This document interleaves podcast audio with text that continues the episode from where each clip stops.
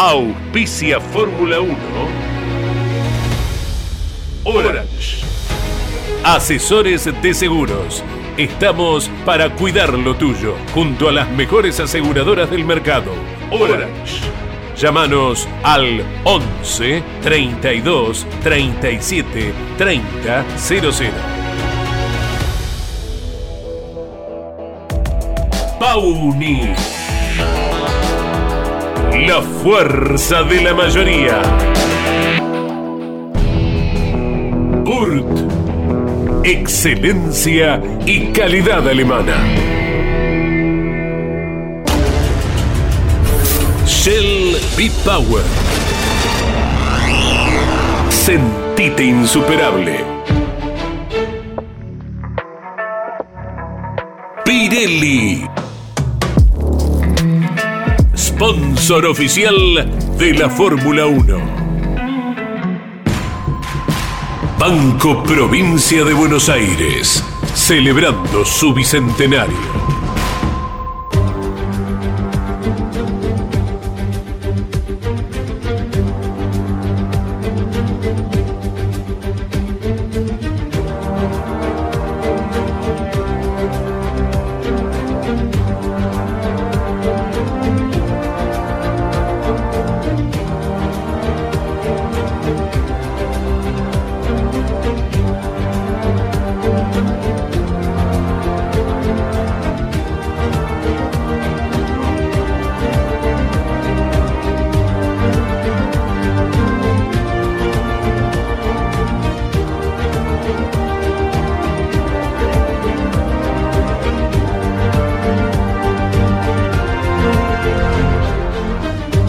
Los hombres cobardes ven la muerte muchas veces.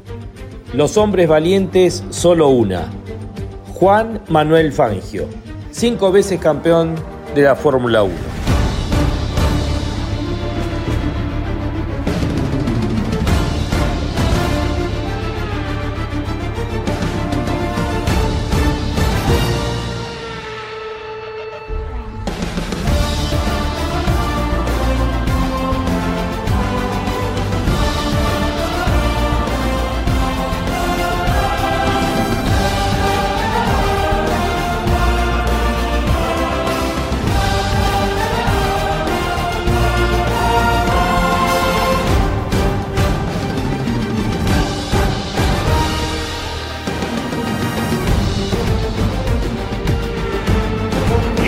Popular y prestigiosa disciplina del deporte motor del mundo. Llega a Campeones Radio Fórmula 1. Sueños, historias, leyendas, los ídolos de ayer y hoy, con la conducción de Lon Chileñani. Fórmula 1. Pasión sin límites.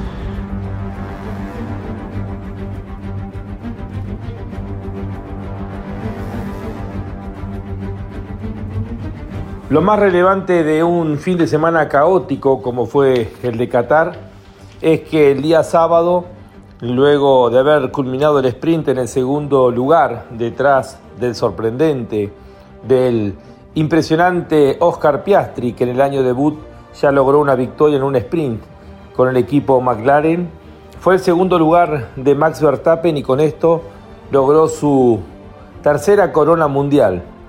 Por el intercomunicador le nombraban a esos dioses del Olimpo de la Fórmula 1 que son Jack Brabham, Jackie Stewart, Nicky Lauda, Nelson Piquet y Ayrton Senna. Ahora Max Verstappen forma parte de ese selecto grupo de media docena de pilotos que han logrado por lo menos eh, tres coronas dentro de la máxima categoría a nivel mundial. Y ya está dentro de los 11 con mayor cantidad de títulos en la historia. Para arriba de él, ahora seguramente será su próximo objetivo. Son los cuatro títulos logrados eh, por Alain Prost y por eh, Sebastian Vettel. O las cinco coronas de nuestro Juan Manuel Fangio. O los siete títulos que tienen Michael Schumacher y Lewis Hamilton. Max Verstappen además consiguió el día domingo su victoria número 15 sobre 18 grandes premios que se corrieron en la temporada. Max Verstappen brilla en lo más alto, es el referente de la Fórmula 1 y si bien fue una carrera diferente y eh, que tuvo que exigirse por demás, lo concreto es que consiguió una nueva victoria por unos 5 eh, segundos en relación a Oscar Piastri que ratificando lo hecho el día sábado terminó en el segundo puesto. Su mejor resultado en estas apenas 18 carreras que tiene en la Fórmula 1. Oscar Piastri pareciera apuntarse y anotarse como el futuro hombre que puede llegar a darle pelea de igual a igual a quien hoy es el referente máximo de la Fórmula 1, como es Max Verstappen. Eh, para McLaren fue el segundo y tercer puesto en la carrera, porque Lando Norris consiguió el tercer puesto y de esta manera McLaren consiguió el 2 y el 3 en el podio de Qatar. Tenemos mucho para analizar de lo que dejó un fin de semana realmente polémico. Bienvenidos a Fórmula 1, un mundo de sensaciones sin límites.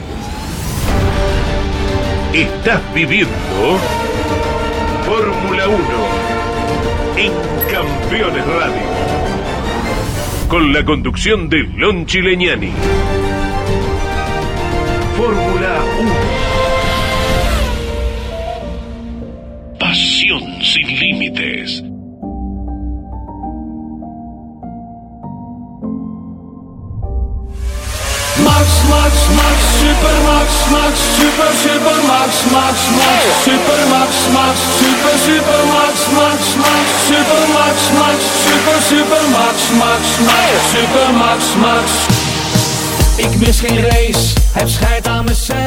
Hola, ¿cómo están? Muy buenas tardes, decía recién Iván Miori. No puedo abrir con otro tema que no sea con este.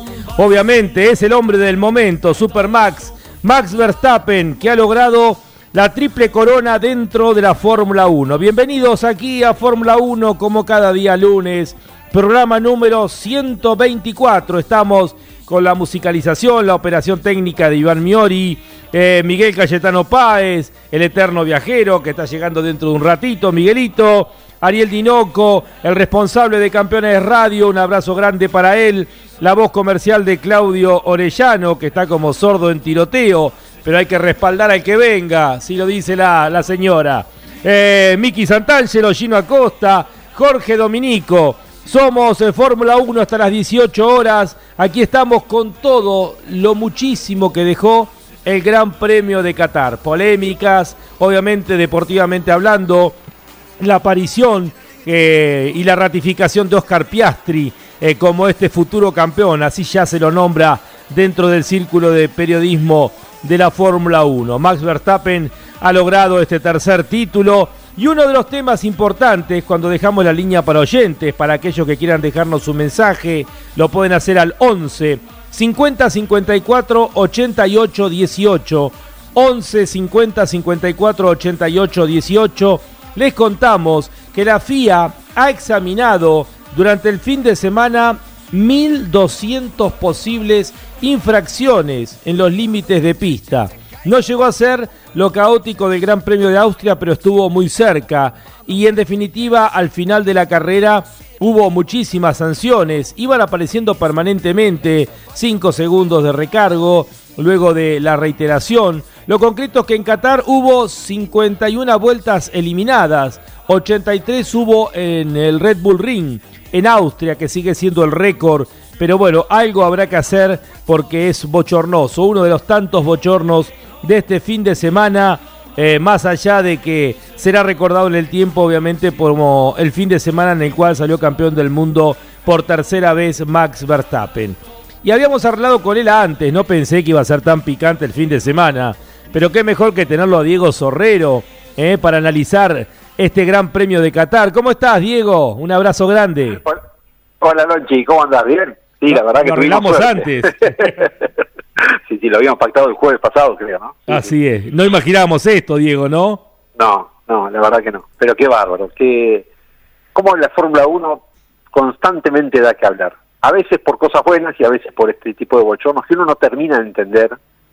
Pero que me parece, Lonchi, y creo que coincidimos en esto, tiene que ver con con que se perdió. A ver, Yo hace poco entrevisté a Rafael Balestrini para P1 y me dijo algo muy interesante, que es cuando vos encorsetás tanto cualquier actividad deportiva y especialmente técnica, lo único que haces es generar burros, gente que no sepa, porque no les enseñás a pensar, porque como todo está limitado, nadie puede hacer nada nuevo, nadie aprende a pensar. Entonces vas a conseguir una generación próxima de gente incapaz.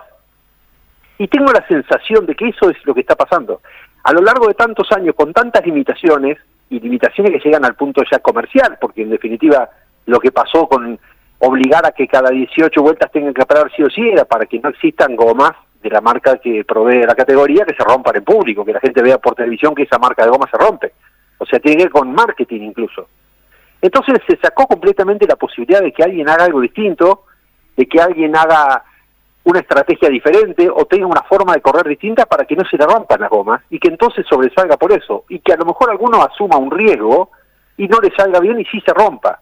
Pero lo que no entiendo es cómo puede ser que se limite todo tanto de modo tal que termina siendo una carrera cuadradita, porque la verdad que fue todo igual.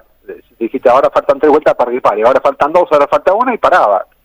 Era bastante obvio lo que pasaba.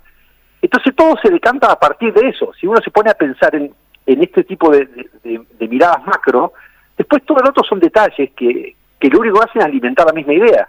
No hay imaginación. Entonces, por eso un tipo como Adrian Newey, que es el único que piensa en la Fórmula 1, que piensa por sobre una computadora, hace la diferencia casi hace 15 autos de carrera campeones del mundo de Fórmula 1 los últimos 30 años. ¿Qué sé yo? Yo tengo como una decepción general, porque lo que entiendo es que la Fórmula 1 está dejando de ser el pináculo del motor, como ellos mismos se autocalifican, para dejar, para pasar a ser una categoría en la que se anda rapidísimo, está toda la plata del mundo, los mejores pilotos, pero comete errores infantiles. No sé cómo lo ves. No, no, no, Diego, mira, eh, vos sabés que por primera vez yo creo, no recuerdo un, un antecedente como el de la FIA de limitar a 18 vueltas eh, el cambio de neumáticos. Esto, a veces nosotros nos quejamos del automovilismo argentino que inventan a partir de la quinta vuelta se puede parar a cargar combustible. Esto no existe, no existió nunca en la historia de la FIA. Eh, cada uno asumía el riesgo de última, la recomendación de Pirelli, no más de 20 vueltas, pero poner una limitante ni siquiera en aquel bochorno que fue el Gran Premio de Estados Unidos en Indianápolis, claro, se puso, se puso una limitante. Eh, ha habido antecedentes de chicanas allá por los 90 en alguna carrera, pero esto de sí, después de la muerte de Sena, que pusieron la S de Sena acá en Buenos Aires para el año siguiente, o la, o la S que hicieron en Oruge, una otra locura. Pero digamos, ese tipo de medidas sean. Pero esto es una limitante absoluta. O sea, acá dijeron no pueden correr más de tanta vuelta con la goma o le pongo bandera negra. No, no, hay algo que no, no, no va con lo que es la historia de la Fórmula 1 y con la historia de la FIA, que, como siempre decimos, tantas veces se ha rasgado las vestiduras del automovilismo americano. Exacto, tal cual. ellos son los puristas que pasan estas barbaridades, que, que seguramente en el automovilismo americano no ocurrirían porque son prácticos, pragmáticos y deciden algo razonable, lo que sea. Después vemos que cada caso es distinto, pero no poner una limitante de esta. Bueno, pero es lo mismo que pasó cuando en Bélgica se dieron todas las vueltas atrás del PK para dar el, puntaje porque había que cumplir con dar el puntaje. Y la razón era que las demandas que iban a tener si no se corría la carrera con puntos hacía que pierdan millones y millones de dólares porque la aplicación de Fórmula 1 la habían pagado tantas personas en el mundo para ver 16 carreras o 18, no sé cuántas eran, que no podía ser que una no se haga. Iban a tener tantas demandas que dijeron no, aunque sea traer el PK demos vuelta para cumplir y que no tengamos juicio. Entonces, es el colmo del colmo ya. Y esto, Diego, de eh, informar a los equipos por un, por un tuit. O sea, una cosa, un absurdo. Se encontraron todo a través de las redes sociales, la decisión que había tomado la, la FIA. Em, Hamilton que dijo, no nos vamos de acá sin resolver esto. O sea, un, enojo de los pilotos. Eh, arranquemos por la burrada de los pianitos que hicieron, ¿no? Por supuesto, pero porque eh, también ahí tenemos otro problema porque ya cuidamos tanto todo, porque discúlpame, ¿por qué antes podían correr las motos y los Fórmula 1 en el mismo circuito? En la Fórmula 1 no vino a correr el Gran Premio de la Argentina del 81 en Buenos Aires, y las motos también corrieron el Mundial de Motociclismo en Buenos Aires, y había problemas de pianitos, no. No. Pero ya vamos tan al límite de hacer el piano correcto para que las motos, para que los monopostos, para que los turismos, ¿qué ser un autónomo para cada categoría entonces? Sí, sí, sí. Pero es porque vamos a los extremos de los extremos. Si vos haces piano, con, vos tuviste la posibilidad en Nürburgring, yo también. Sí. Vos ves los pianos en Nürburgring, hoy, con los que se corre hoy en Nürburgring, son cordones. No lo toques, flaco, porque si lo tocas salís volando. Y listo, es una actividad de riesgo. Y si salís volando porque tocaste el piano, te vas a pegar un golpe. Tal cual. Pero no, para que las motos, para que los monopostos, para que los turismos. Entonces, cuando va una categoría de turismo a Qatar, que ponen los muñecos de goma en la esquina, adentro del piano, para que no le pasen por arriba al piano, porque son súper bajitos. Entonces le pegan a las gomas. Entonces, cada categoría que va es un papelón más, porque los circuitos terminan siendo un mixto entre todas las cosas que hay. Entonces termina pasando que un pianito en Fórmula 1 lo puede agarrar porque se, se delamina la goma. Sí. Y, y no generás variables, Diego, terminás estandarizando todo. Y bueno, por eso digo, es con lo que empecé. Terminás estandarizando todo a tal punto que nadie piensa. Listo, ya está, hay que ir a lo que dicen ellos. Sí, sí, Enrique Scaroni me decía un día, si vos mirás la Fórmula 1 hoy, lo, pintalos todos de negro y miralo y decime cuál es cada uno, ¿no lo sabes? Son todos sí, iguales. Sí, sí, sí. Está más Porque no hay preocupado por las cámaras. Porque por... está todo tabulado. Sí. Y están todos preocupados, este Ben Sulayem está preocupado para que le hagan toma, un día viene luqueado de árabe, otro día luqueado de, de occidental. Eh, eh, vos fíjate Sí. el tiempo que pierde, bueno, también pasa acá en la Argentina, ¿no? Enfocando a los También. dirigentes, eh, pasa en el fútbol, eh, cuando te enfocan la platea donde está el presidente de la FIFA. Esto de la promoción a los dirigentes, la automanija, que se creen más importante que los protagonistas.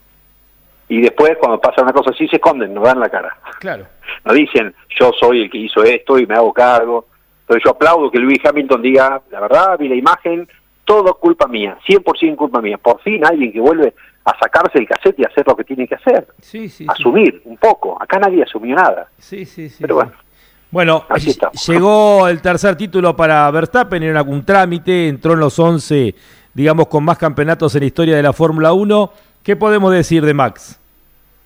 Y que es un animal, la verdad que lo único que confirmó es que el talento que, que siempre se, se supo que tenía, acompañado de la madurez y la tranquilidad, obtiene estos resultados. La verdad es esa. Sí. Eh, de, de- de la capacidad y del talento de, de Verstappen no se puede dudar. Creo que fuimos muchas veces algunos muy críticos de su inmadurez o su falta de códigos. Y creo que con el primer campeonato no tanto, pero con el segundo, pues el primero fue gris, entonces no estaba tan seguro, pero con el segundo se aplacó definitivamente y es un tipo que ahora piensa como no pensaba dos años atrás. Tampoco tiene el rival, ¿no? Que lo haga poner nervioso, porque lo es, es la realidad. Pero, mm, pero bueno, era lo que tenía que pasar. A mí lo que me sorprende es, es cómo se va cargando compañeros de equipo en la mochila.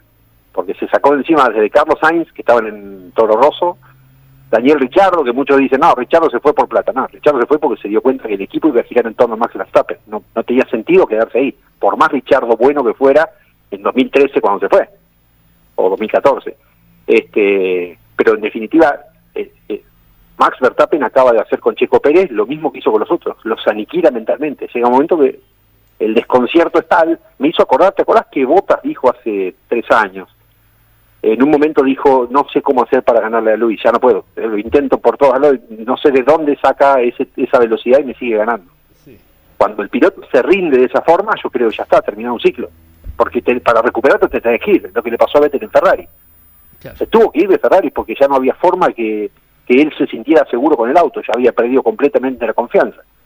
Entonces, el talento de Verstappen, al mismo tiempo de marcar su tercer campeonato consecutivo y todo, también se ve en cómo destrozó a Checo Pérez.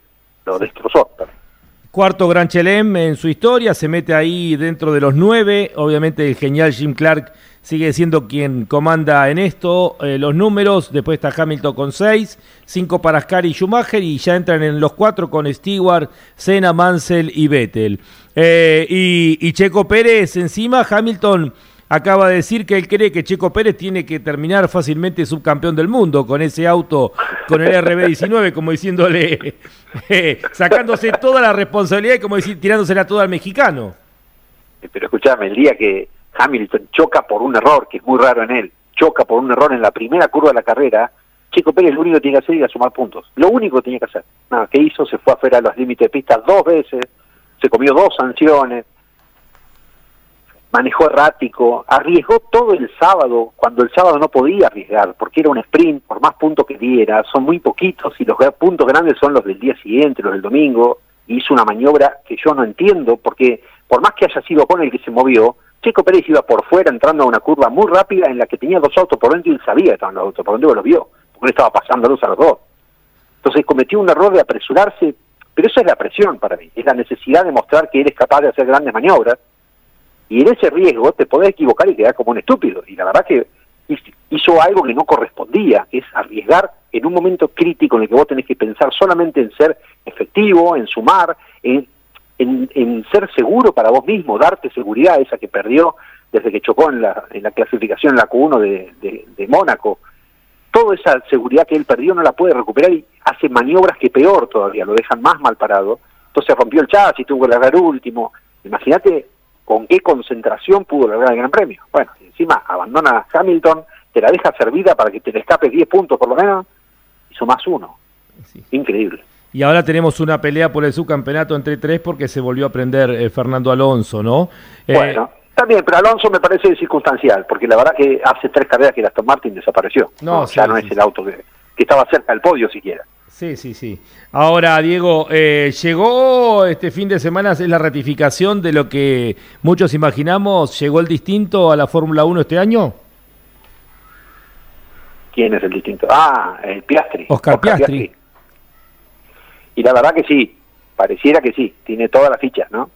Yo igual soy cauto con esto, ha habido muchos pilotos que eran distintos y mostraron y dejaron de mostrar rápido. Stoffel Van Dorn era un distinto que venía de arrasar en GP2, tuvo dos carreras buenas y desapareció. A lo mejor no le pase, ojalá que no le pase, porque parece realmente ser muy bueno el pibe. Le ganó a Norris, de hecho, cuando Norris está hace cuatro años en el equipo y tiene mucha más experiencia en Fórmula 1, este es su primer año, ¿no?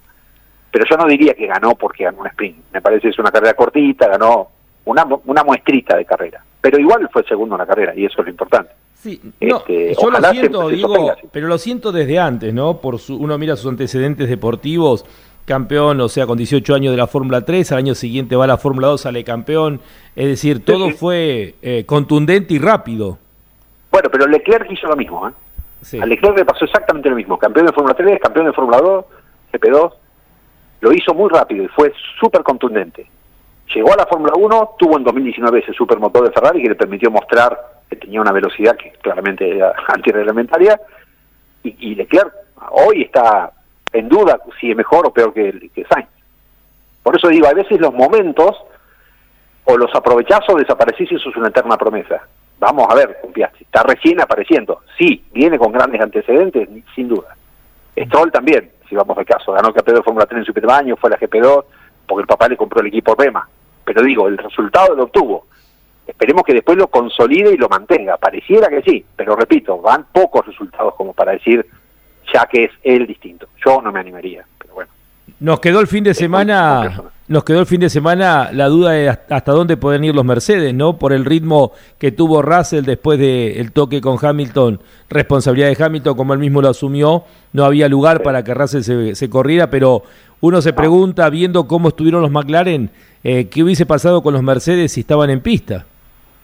Yo tengo la sensación que los Mercedes le peleaban a Verstappen, pero es la sensación es por lo que vos decís, la recuperación de Russell fue extraordinaria. Y mira vos, Russell cuando se relarga la carrera después del toque del Payscar por, por el accidente de, Hamilton, Russell está peleando con Checo Pérez allá atrás, ¿o no?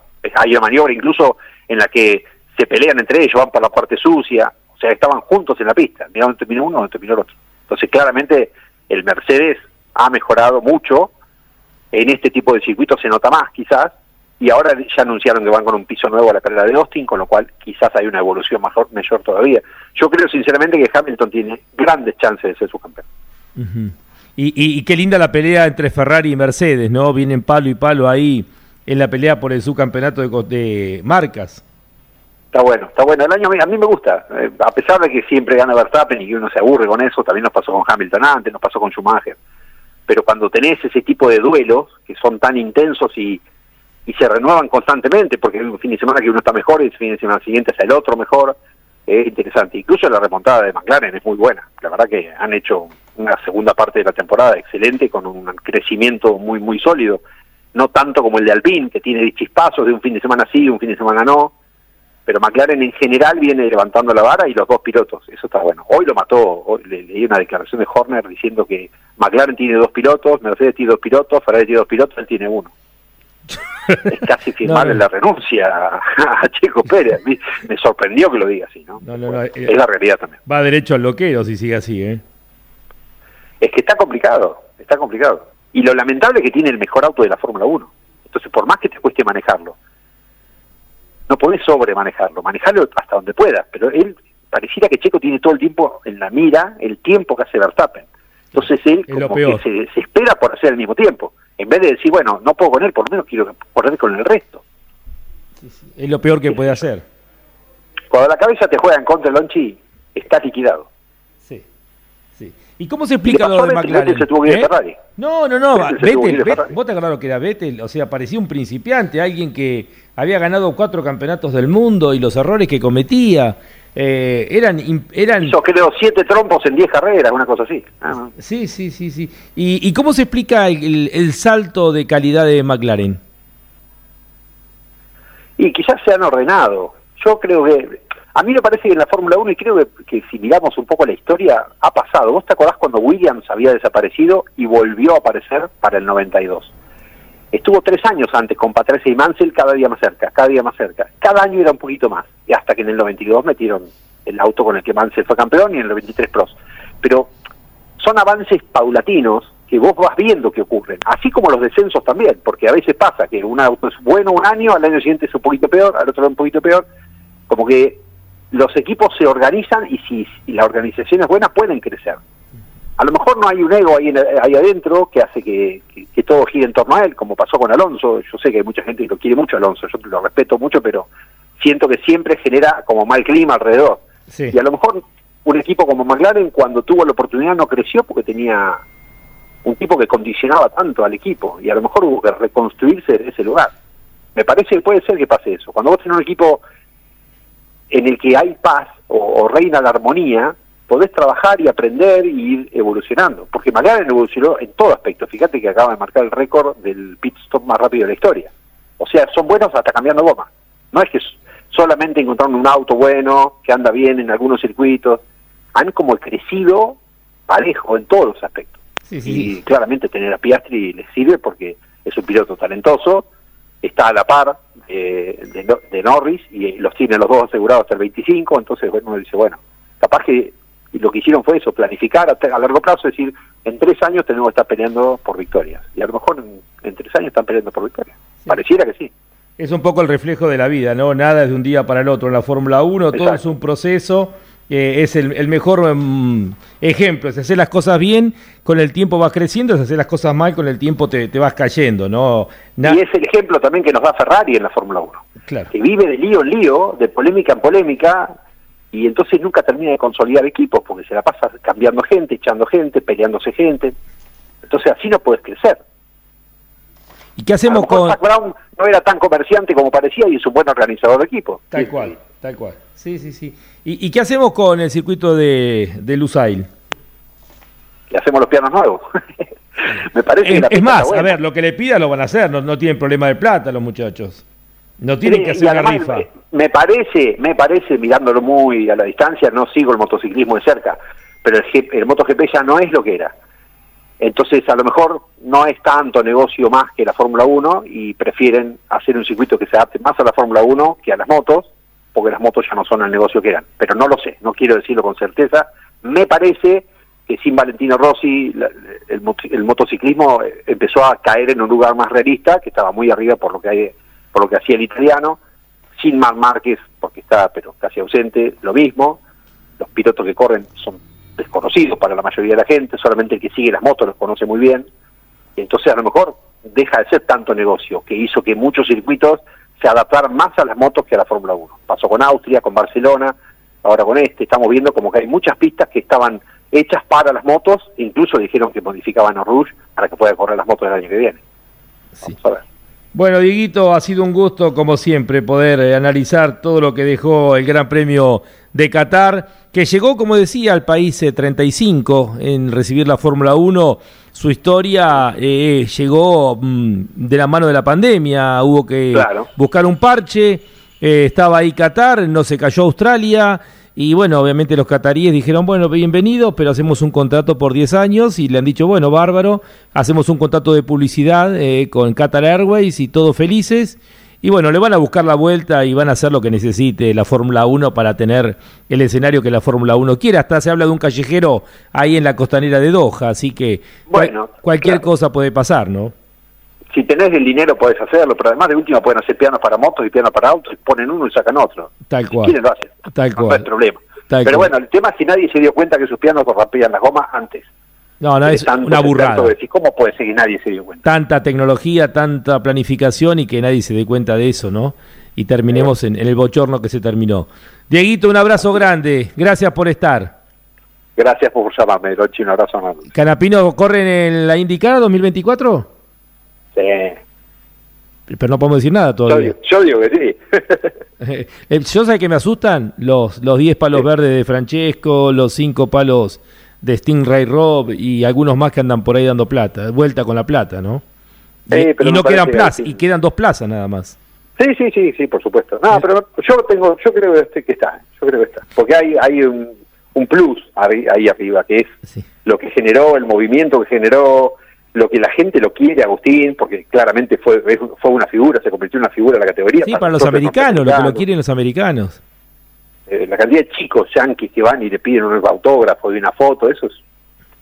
eh, todo el personaje entero compraron. Me parece que, que haya aprendido inglés, a hablar inglés tan rápido, pero que al principio hablaba raro. Entonces, es todo, todo hace al, al personaje. Y los americanos son muy vivos para eso. Sí, sí, sí. sí. Captan enseguida y saben que el mercado latino es el segundo más grande del mundo. Entonces, bueno, me parece que hay muchos adicionales para que Agustín, más allá del presupuesto que tiene que conseguir Juncos, eh, que yo creo lo tiene o lo, tiene casi cerrado, eh, esté en ese auto el año que viene. Me parece que además porque mostró deportivamente grandes condiciones, completamente inesperado, entonces es como perderte una perla, la verdad. Me parece que no, no tiene mucho mucho sentido dejarlo que se quede abajo. Me parece que tienen que apostar a él y, y lo van a hacer. Abrazo grande, Dieguito. Abrazo, Lonchi. Diego Sorrero ha pasado aquí por Fórmula 1.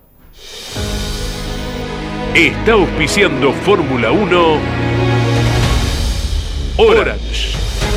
Asesores de seguros. Estamos para cuidar lo tuyo, junto a las mejores aseguradoras del mercado. Orange. Llámanos al 11 32 37 30 00.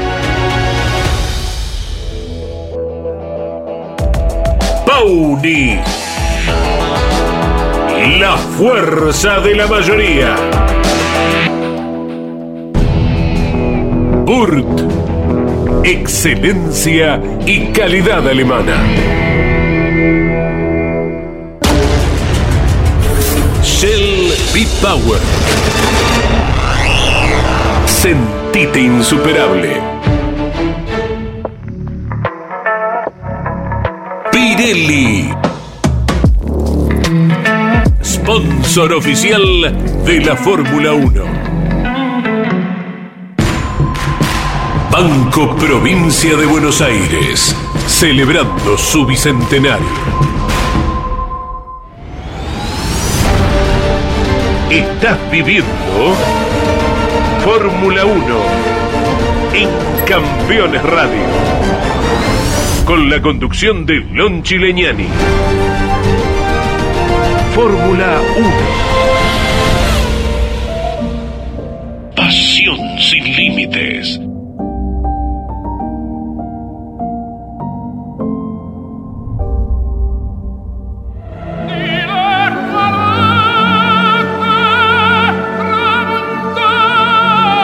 Enzo Ferrari creó una marca de automóviles.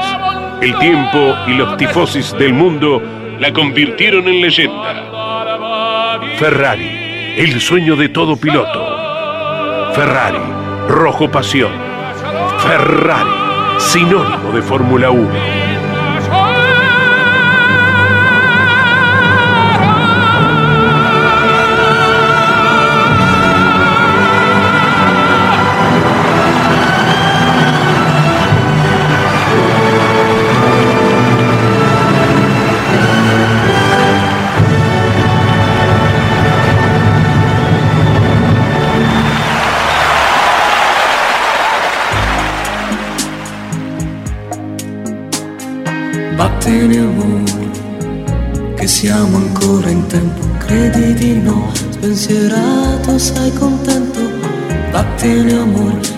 Pace più non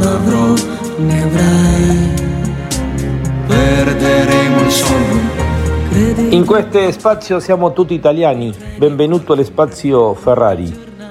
Frustrante parecía a priori mucho más. Antes del inicio del Gran Premio de Qatar la posición de Ferrari en la lucha directa por el subcampeonato de constructores en relación a Mercedes.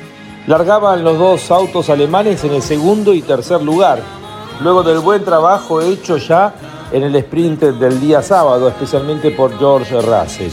No largaba Carlos Sainz por problemas eléctricos, algo realmente muy frustrante. De hecho, Sainz ha dicho que prefiere que sea este año y no el próximo cuando estén peleando el campeonato, demostrando el optimismo por lo que viene.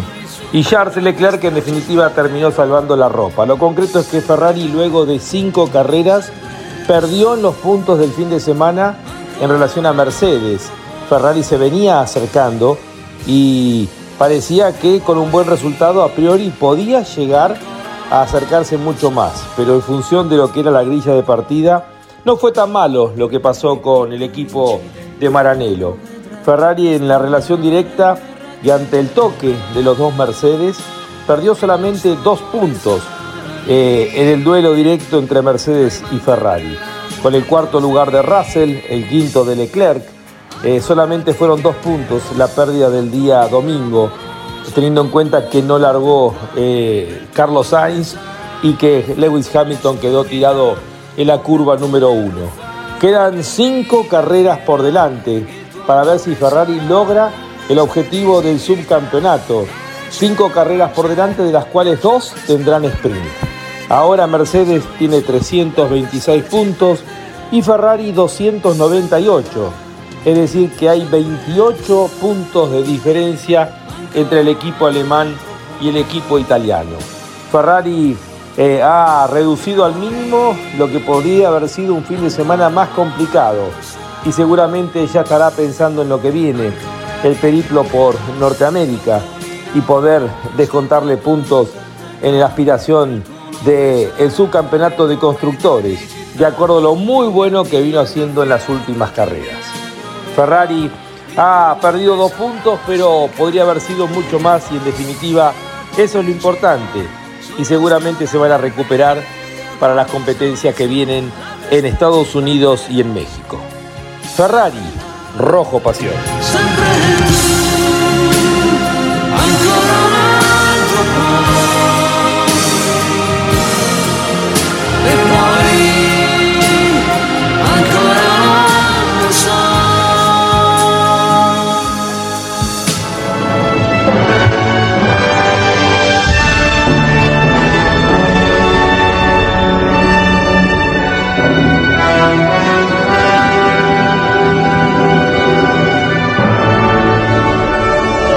Esto fue Ferrari, el sueño de todo piloto. Ferrari, rojo pasión. Ferrari, sinónimo de Fórmula 1.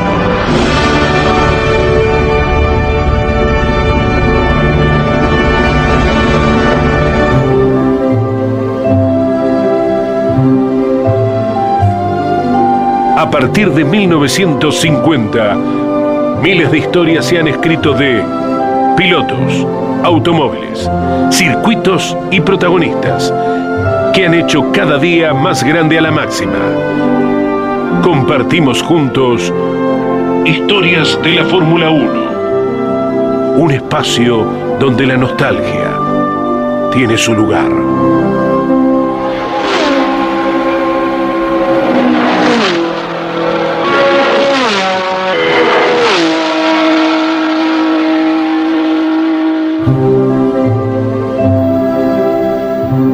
Nos vamos al 23 de octubre del año 2022, mm, es decir, que faltan 14 días para que se cumpla un año de esta historia. Se corría el Gran Premio de Estados Unidos en el circuito de Austin, en Texas, fecha 19 de las 22 previstas para la temporada anterior. El día sábado había fallecido el empresario austríaco Dietrich Mateschitz, dueño de Red Bull y pieza fundamental para la llegada de la marca a la Fórmula 1. Red Bull ya se había consagrado campeón de constructores y en el campeonato de pilotos Max Verstappen iba camino a su segunda corona. había sumado hasta ahí 366 puntos. Estaba segundo Checo Pérez a 113 puntos de diferencia y a 114 estaba Charles Leclerc, es decir, había solamente un punto de diferencia entre el mexicano de Red Bull y el monegasco de Ferrari. Finalmente Leclerc se consagraría subcampeón del mundo. En clasificación, Carlos Sainz con la Ferrari a 210 kilómetros de promedio había sido el más rápido, seguido por Charles Leclerc a 7 centésimos, tercero Max Verstappen a 9 centésimos, en una clasificación muy apretada, cuarto Checo Pérez a 29 y quinto Lewis Hamilton con el Mercedes a 59 centésimos. La largada fue caótica para Ferrari, George Russell toca de atrás a Carlos Sainz, que termina complicando a otros competidores. El español hace un trompo debiendo abandonar. En tanto, Charles Leclerc, que había largado por la penalización justamente del cambio de la unidad de potencia, avanzaba y quedaba en el décimo puesto. Ferrari de un 1-2 en clasificación terminaba teniendo en la primera vuelta el abandono del el poleman Carlos Sainz y en tanto eh, Charles Leclerc, su otro piloto, estaba en el décimo lugar. Eh, luego eh, Max Verstappen toma la punta, había largado segundo y de ahí en más comienza a escaparse, seguido por Hamilton y por Lance Stroll, que había largado desde el quinto puesto y estaba tercero. Sebastian Vettel, que estaba a cuatro carreras de su retiro, luego de puntear por espacio de dos vueltas, fueron las últimas dos vueltas en su historial.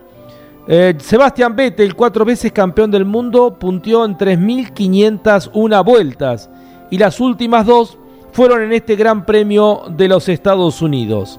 Esas dos vueltas como líder le permitieron superar la marca de 3.500 vueltas como líder de algún gran premio de Fórmula 1. Está en ese marcador en el tercer lugar, detrás de Hamilton y Schumacher. Verstappen, Leclerc, Verstappen, Checo Pérez, Vettel, Hamilton, Verstappen fueron los líderes en distintos cambios de la punta.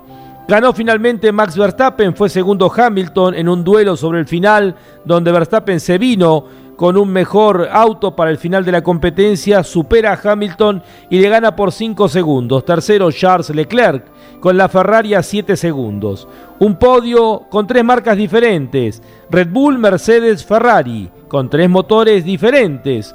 Cuarto Checo Pérez, quinto George Russell que se lleva el récord de vuelta.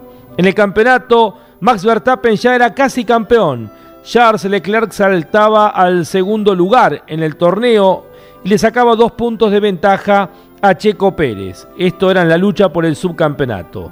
De esa manera, Max Verstappen y Red Bull, con su victoria, eh, pudieron rendirle el homenaje que querían a el propietario de Red Bull que había fallecido el día anterior.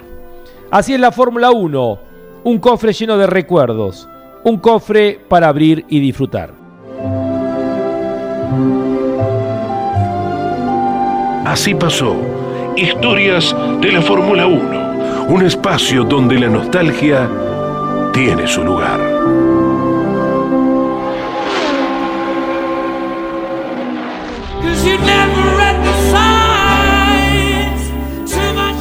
Muchas veces hemos hablado que a partir de la llegada de Netflix eh, con la serie de Fórmula 1, Drive to Survive, eh, ha eh, adquirido y ha incorporado muchísimos eh, nuevos seguidores de la Fórmula 1 y especialmente en lo que tiene que ver con las chicas, con las jóvenes, con las adolescentes, que han encontrado en la Fórmula 1 algo que los maravilla, que los atrapa y cada vez más. En este caso vamos a hablar con la hija de un querido amigo de nosotros, con tu papá corríamos en karting, digamos, comíamos asado en lo de mi papá, en lo de Caíto y de ahí nos íbamos a correr en karting. Ex piloto, su padre es un eh, excelente profesional, el doctor Adolfo Berra. Vamos a hablar con eh, Flor Berra. Eh, aquí la invitamos en el día de ayer a Florencia, fanática de la Fórmula 1, nos estuvo visitando en la cabina de campeones y bueno, la invité para el programa del día de hoy. ¿Cómo está, Flor? Muy bien, vos. Bárbaro, todo muy bien, Flor. ¿Disfrutaste ayer el TC2000? Un placer, la verdad que ya la experiencia en sí fue, fue espectacular. Bueno, como dijiste, fanática de la Fórmula 1, pero quería apostar un poquito por el automovilismo argentino y, la verdad que con, con la ayuda de campeones y todo el equipo que, que me estuvieron coacheando y que me invitaron al, al tráiler fue inolvidable la experiencia. ¿Qué edad tenés. Flor? 24 años tengo. 24 años, estudiando abogacía. No, recibida ya. Reci- ah, entonces- te voy a presentar como la- un año de abogada. Como la doctora Berra te voy a presentar entonces. ¿eh? No, por favor, me hace sentir vieja y a los 24 es grave. Flor, ¿y cómo te, cómo te atrapó la Fórmula 1? Bueno, como decís vos, la verdad que, que la plataforma que creó Netflix junto a la Fórmula 1, este este convenio que derivó en el, en el documental de Drive to Survive, eh, fue una movida maravillosa. Viste, siempre está ese, como hay, hay un poquito de resentimiento capaz de algunos fanáticos que vienen mancando la Fórmula 1 de hace mucho de decir, bueno, ahora todos llegan porque vienen el documental, pero la verdad es que me parece genial porque es un deporte tan sano, tan entretenido, un show que, que te hace no solo viajar por el mundo, sino organizar de pronto tu fin de semana alrededor de un, de un deporte, eh, me parece genial y llegó a un público que en definitiva nosotros tenemos la edad de la mayoría de los corredores que están en la parrilla ahora, así que, que para mí me parece una excelente plataforma y yo llegué así, eh, de una familia bien tuerca, como vos dijiste, bueno, está Obvio, mi papá obvio. y si yo ya con el karting. Obvio. Ellos, él y mi madre ya muy metidos en la Fórmula 1, lo ocuparon a mi hermano y yo renegaba un poco, pero terminé cayendo. Caí en el documental y lo vi en diciembre. Imagínate cuando me dicen que tenía que esperar hasta marzo para que vuelvan las carreras. Era, y como cuando termina la temporada de Fórmula 1, Claro, era atravesar el desierto. Terrible. No, bueno, sí, yo en el medio siempre me miro el Dakar, ¿no? Claro, la transmisión de campeones, el Dakar, muchas horas. Flor, y bueno, y, pero habrás visto muchas series. ¿Por qué es lo que te termina atrapando de la Fórmula 1 y de, y de esta serie en particular? Yo creo que, que lo que hizo esta serie es crear un, vínculo con los corredores, ¿no? Porque nos llevó también eh, a la vida personal de los pilotos, eh, los transformó en, en verdaderas celebridades, ¿no? Porque tal vez antes eran solo deportistas, hoy ves la cara de los pilotos en todos lados, eh, con todas las marcas, en todas las redes sociales. La verdad que crearon una plataforma que va mucho más allá de Netflix, TikTok, YouTube, Instagram. Y creo que eso es lo que, lo que llega a captar capaz las generaciones más jóvenes porque es el- son los medios por los que nos manejamos, ¿no? Y proponer el deporte desde el punto de vista de, un reality para mí fue lo que lo que terminó de atraparme, ¿no? No era solamente ver autos dar vueltas alrededor de un circuito, era ver pilotos a los que uno les conoce eh, los cumpleaños, les conoce eh, tal vez aspectos de su vida personal que comparten mucho en redes, todo el marketing que hay atrás eh, está prácticamente diseñado para, para nuestra generación. Y, Yo y- creo que eso es lo que nos atrapó a todos. y- y de quién sos hincha? Bueno, a ver, eh, polémico, ¿no? Pero claramente voy a decir que yo tengo gravito para lo institucional, por ende, yo vi el color rojo y automáticamente me hice tifosi. Sí. no fue no fue no fue duda para mí a mí me atrae lo institucional me gusta bueno recién estaba escuchando la transmisión que bueno mi, mi nuevo programa les tocaba con el con el GP de este fin de semana que tenía mucho para hablar pero escuchaba el segmento de Ferrari y es así La eh, tradición de Ferrari. la tradición de Ferrari no La pasión, tradición, Sí. historia, tantas cosas. Sí, ¿Y de los dos con cuál te quedás? ¿Con Leclerc o con Sainz? Y mira, a mí me gustan, a mí, como te digo, lo institucional. Para mí, Charles Leclerc llegó para darle vida de nuevo a Ferrari, es eh, la, la institución, ¿no? Como le dicen, el predestinato. Llegó a ganar ese Monza 2019 que, que nos, nos impactó a todos los que seguimos al equipo y vimos en él la luz de, de traer a Ferrari de vuelta al lugar donde corresponde. A mí me gusta el piloto rápido, la mentalidad podio-pared, ¿no? Porque, bueno, acá en mi casa son todos hinchas de Verstappen y me viven me viven jodiendo, ¿no? Sí. Y cuando Leclerc ahí se hace amigo de los muros, que, que tiene esa costumbre. Y yo les digo que lo dejen, que está cocinando algo, que es un piloto rápido, que cuando le ande el auto es así, podio o pared. Y él quiere el podio, así que me, me inclino por Leclerc. Cuando sea Listo. 100% Ferrari y cuando pase el tiempo vas a decir, lo importante es que gane la máquina, no importa el piloto, como decía Don Enzo. Exacto, y la verdad que igual también me encanta como equipo, ¿eh? me parece que los dos pilotos se complementan mucho, tenés un hombre que es rápido una vuelta como es Leclerc, pero después tienes un piloto con mucha consistencia como Sainz. Eh, me gusta cómo se manejan ellos dos, la dinámica de equipo, que hay competencia pero hay respeto. Eh, me gusta que ambos apuestan al proyecto, que ya están hablando del campeonato de 2024 con, con una seguridad que inspira eh, después de, fines de semana como este, ¿no? Sí. Y bueno, a ver, te voy a preguntar como periodista, eh, ¿qué te pareció este fin de semana? Si bien estabas este en el autódromo, pudiste ver poco. Eh, sí, pero no, no te creas, eh, que mientras veía el, podio de, los 200 kilómetros de Buenos Aires tenía en, una oreja el, el, relato del GP de Qatar y después la habían diferido también. Me pareció que este fin de semana, a ver, eh, tenemos un nuevo campeón del mundo, eh, Max Verstappen, que era algo que era cuestión de tiempo, pero a nivel a nivel carrera fue fue una locura de mirar las condiciones en las que corrieron los pilotos, toda el, el, post carrera, pilotos en, en ambulancia, las, radios, ¿no? Cómo impactaba que los pilotos, hay, videos de Lance Troll completamente eh, inconsciente arriba del auto manejando 300 kilómetros por hora. Eh, me pareció un fin de semana para pensar, lo que hablaban ustedes eh, con Diego antes en la transmisión, ¿no? Sí, sí. Como no se, como no se dieron cuenta que eso iba a pasar con, con los pianos, esa imposición que altera el juego de la Fórmula 1, ¿no? Que es el de las estrategias, el de los pit stops, que desnatura... Vi un fin de semana donde la Fórmula 1 estuvo completamente desnaturalizada. No, no es el deporte que está que estamos todos esperando ver. y fue, fue, una pena. Sí, lo, lo digamos, lo, lo, que charlábamos con Diego, que, la FIA cambie las reglas en el medio de una carrera no es lo que, lo que tiene que, que ser. A mí verlos exigidos al máximo físicamente me gusta. Vos, claro, sos otra generación, pero te imaginás que uno que ha visto, y bueno, papá Pini te podrá contar, eh, ver corredores que llegaban exhaustos, entregando todo, ver un Russell en la recta principal eh, poniendo los brazos arriba del volante. Bueno, obviamente que la exigencia sea mayor, está bueno. Eh, porque en definitiva también aquí tiene un valor lo físico y lo vimos a Verstappen cómo bajó como si nada, ¿no?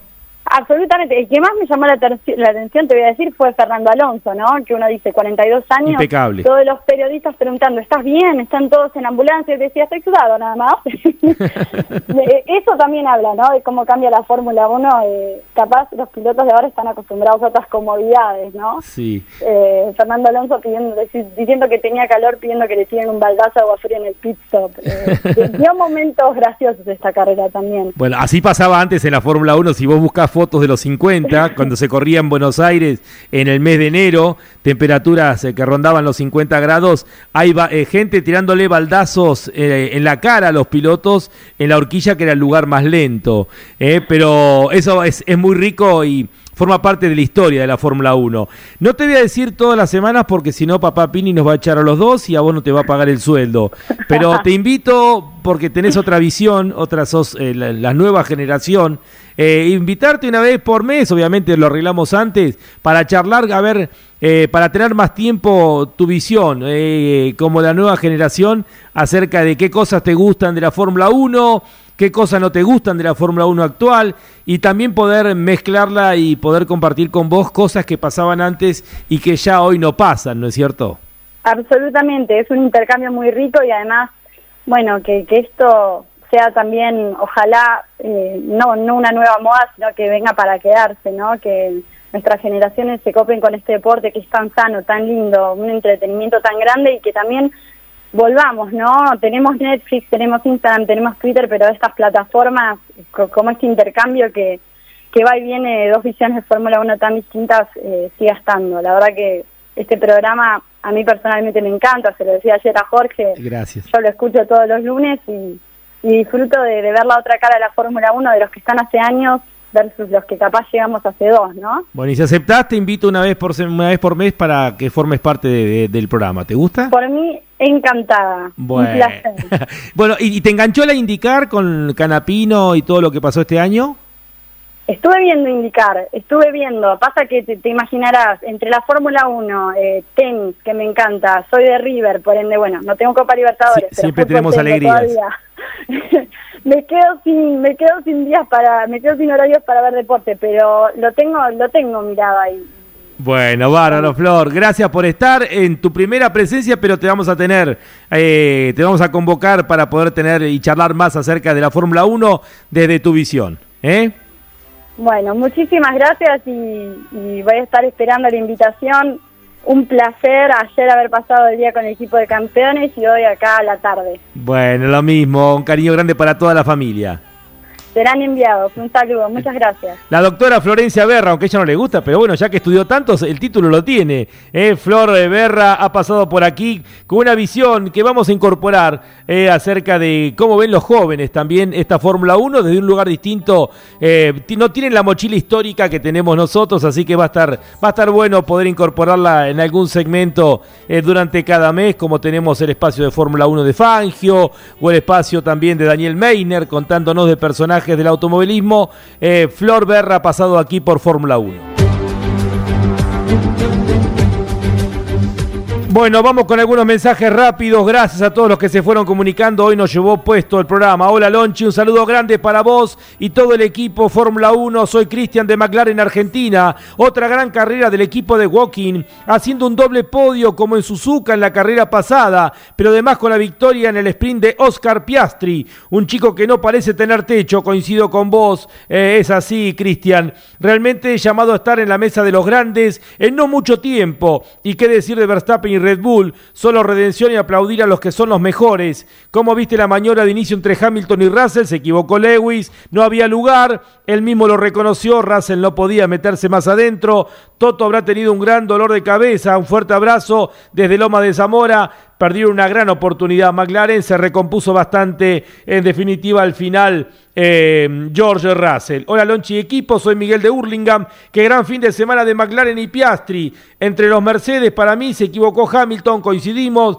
Ahí Max sumó su tercer campeonato con el único Red Bull. Fue impresionante. Nunca estuvieron ni cerca los tres Alfa Tauri de capital austríaco que lo acompañan. Eh, abrazo grande, obviamente que tres Alfa Tauri es una forma de, de bromear acerca de el auto de Checo Pérez. Abrazo grande para Daniel Yani de Firmat Santa Fe, Alessandro Durán, hola Lonchi, saludos de Punta Alta, qué carrera en Qatar eh, con golpes, límites de pista, sanciones y Verstappen coronándose tricampeón del mundo. Lástima lo de Ferrari, sumando, no pudiendo sumar puntos y solo lo ha hecho Leclerc. Veremos cómo van a andar en Estados Unidos, en Austin, la quinta penúltima carrera sprint del año. Abrazo grande Alessandro, una carrera que como recién decía Flor Berra, con el calor que ha sido otro de los ingredientes que tuvo justamente el Gran Premio de Qatar. Max Verstappen ha calificado de vergüenza los problemas de la Fórmula 1 en Qatar, las decisiones que ha tomado la FIA, los pianitos construidos, eh, esta limitante de 18 vueltas,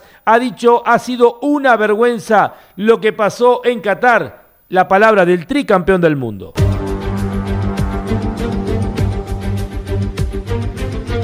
Vamos dejando atrás el decimoctavo capítulo del año, lo de la FIA en Qatar fue un auténtico papelón. Un papelón de los más grandes de los últimos tiempos y también podemos incluirlo en uno de los papelones más grandes de la historia de la Fórmula 1. La FIA fue la que diseñó los pianos que utilizaron, que se implementaron eh, para el circuito de Lusail. La FIA cometió un gravísimo error y después ante el informe de Pirelli indicando que esos neumáticos no iban a resistir más de 20 vueltas por las roturas que se iban a dar en el sector interno del caucho, por esos pianitos absurdos que inventó justamente eh, el ente madre, sugirió no correr más de 20 vueltas con el mismo neumático. Una cosa es sugerir y que los equipos decidan los riesgos y otra cosa es, como después terminó pasando, la FIA se metió por primera vez en el reglamento de una carrera limitando la cantidad de vueltas a no más de 18 vueltas para cada neumático. Esto en el medio de un gran premio, lo que llevó a los equipos a tener que improvisar con los neumáticos que les quedaban luego de haber tenido un sprint y de tener menos neumáticos para un fin de semana. Los pilotos se plantaron firmes, les, pareció un auténtico absurdo todo lo que pasó. En el medio hubo una carrera con temperaturas intensas, a pesar que se corrió en la noche de Medio Oriente, y de hecho Oscar Piastri dijo que fue la peor carrera de su vida.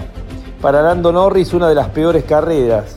Pero a pesar de eso el australiano, que sigue creciendo, que sigue brillando eh, con el equipo McLaren, logró el mejor resultado en su corta carrera. Oscar Piastri es el diamante en bruto, es la estrella que parecida en el futuro puede darle pelea a Max Verstappen.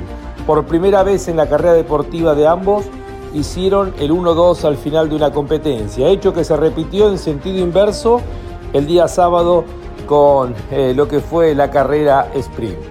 Russell se recuperó luego de el accidente en la curva 1, error de Hamilton, que se cerró y se tocaron los Mercedes. Russell no tenía dónde ir porque por el lado interno tenía Verstappen. Leclerc hizo un buen trabajo con el quinto puesto para Ferrari y Alonso también consiguió un buen resultado con el Aston Martin. No está para más en estos momentos el equipo Aston Martin. Gran trabajo de los Alfa Romeo, los dos en los puntos con el octavo puesto de botas, el décimo de Zhou Wan Yu y Checo Pérez desdibujado. Sigue desdibujado con ese noveno puesto final, muy lejos, muy lejos de su compañero de equipo. Dentro del top 10, Ocon consiguió el mejor resultado para la gente de Alpine. Pasó Qatar, seguramente va a haber cambios en el circuito. No hay problema de dinero, simplemente la FIA tiene que acertar en lo que pida. Y por el subcampeonato, la pelea entre Checo Pérez y Hamilton ahora vuelve a ser de tres, para ver quién va a ser el subcampeón del mundo. Checo Pérez tiene todo para ganar, a pesar de que este fin de semana el día domingo sumó el noveno puesto, solamente dos puntos, pero ante el abandono de Hamilton ahora hay 31 puntos de diferencia entre el mexicano y el inglés, y el español, Fernando Alonso, vuelve a prenderse en esa pelea y ahora está a 42 puntos de Checo Pérez y a 11 puntos de Lewis Hamilton que está tercero en el campeonato. En dos semanas la Fórmula 1 vuelve a rugir con el Gran Premio de los Estados Unidos en Austin, allí en Texas. Entramos ya en los últimos cinco capítulos, quedan por definir los subcampeonatos, tanto de pilotos como de equipo, de constructores que están realmente muy apretados. Nos reencontramos la próxima semana para seguir analizando todas las novedades de este maravilloso mundo de la Fórmula 1. Fórmula 1, un mundo de sensaciones sin límites. Hasta la próxima semana.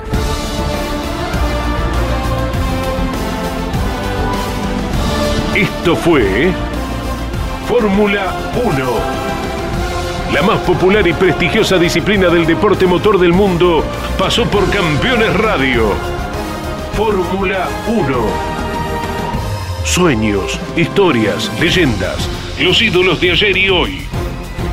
Con la conducción de Lon Chileñani. Fórmula 1. Pasión sin límites. Hasta la próxima semana.